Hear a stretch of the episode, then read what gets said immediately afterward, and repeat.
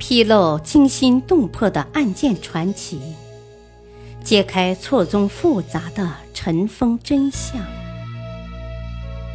欢迎收听《古今悬案、疑案、奇案》，作者李晓东，播讲汉月。天网恢恢。到底谁才是杀害岳飞的元凶？怒发冲冠，凭栏处，潇潇雨歇。抬望眼，仰天长啸，壮怀激烈。三十功名尘与土，八千里路云和月。莫等闲。白了少年头，空悲切。靖康耻，犹未雪。臣子恨，何时灭？驾长车，踏破贺兰山缺。壮志饥餐胡虏肉，笑谈渴饮匈奴血。待从头收拾旧山河，朝天阙。读罢这首豪情壮志的《满江红》，你是否也想起那个精忠报国的抗金英雄岳飞？这个南宋军事家的名字几乎是流芳千古，家喻户晓，震烁古今。传说岳飞出生时，他家房脊上落了只大鸟，鸣叫几声就飞走了。岳飞父亲岳和因此给儿子取名飞，字鹏举。十九岁，岳飞投军抗辽，不久后其父去世，他退伍返乡守孝。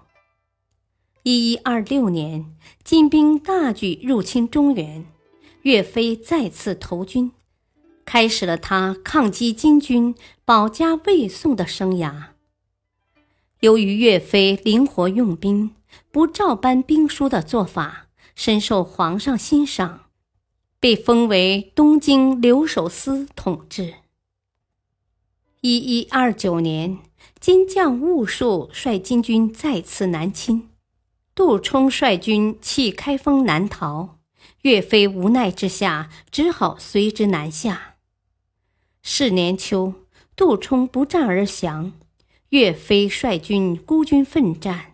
他先在广德攻击金军后卫，六战六捷；接着在金军进攻常州时，四战四胜。次年，岳飞在牛头山设下埋伏。大破金兀术，收复建康，金军被迫北撤。从此，岳飞威名震四方。他所统帅的军队纪律严明，作战英勇，成为宋人心中的偶像，金人心中的宿敌，被称为岳家军。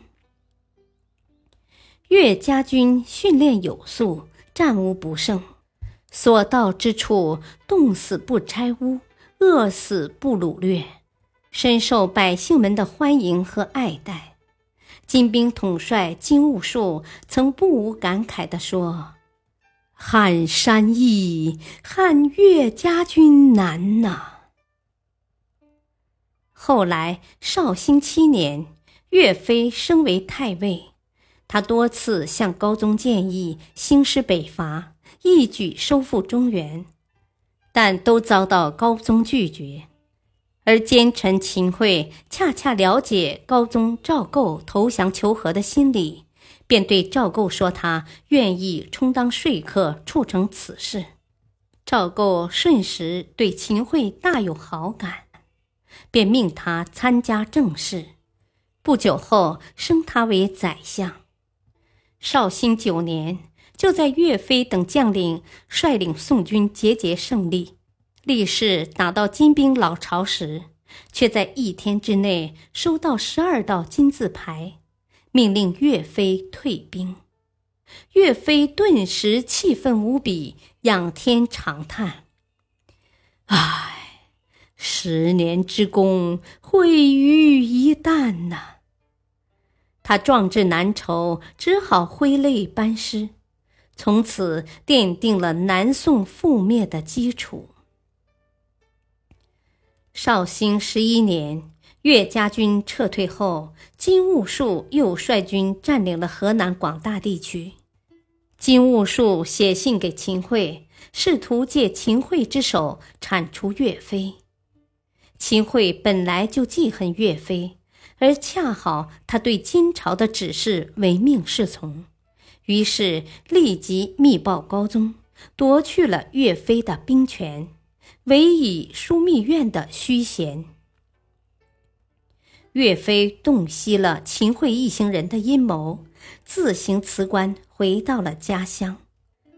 但秦桧并没有因此放弃对岳飞的追杀。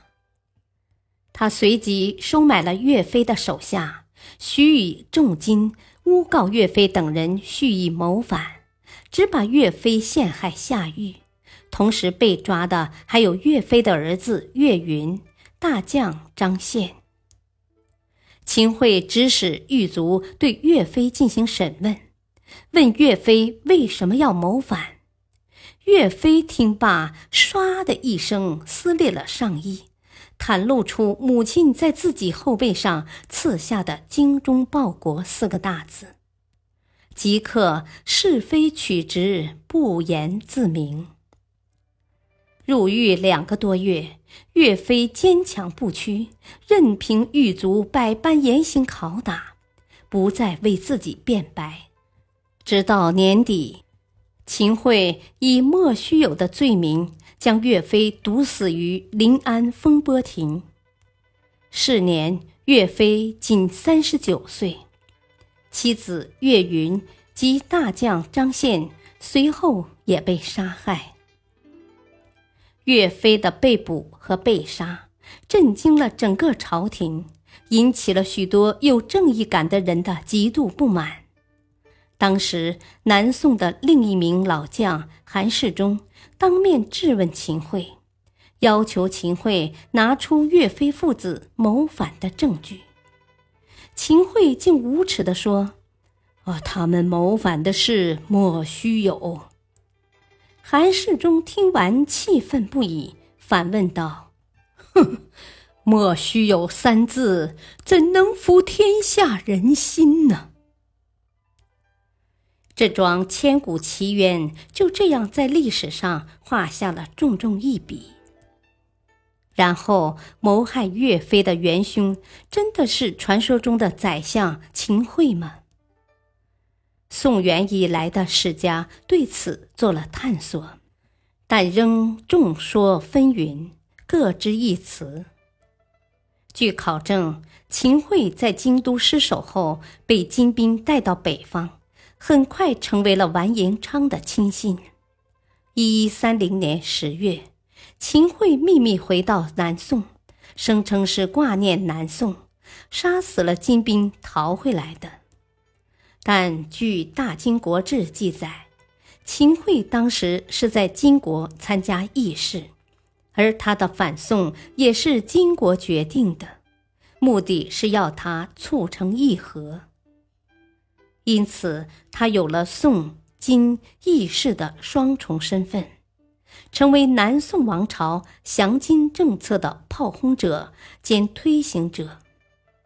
而当时岳飞手握重兵，战功最大，反对投降的意愿更坚定，自然而然就成了秦桧的第一铲除对象。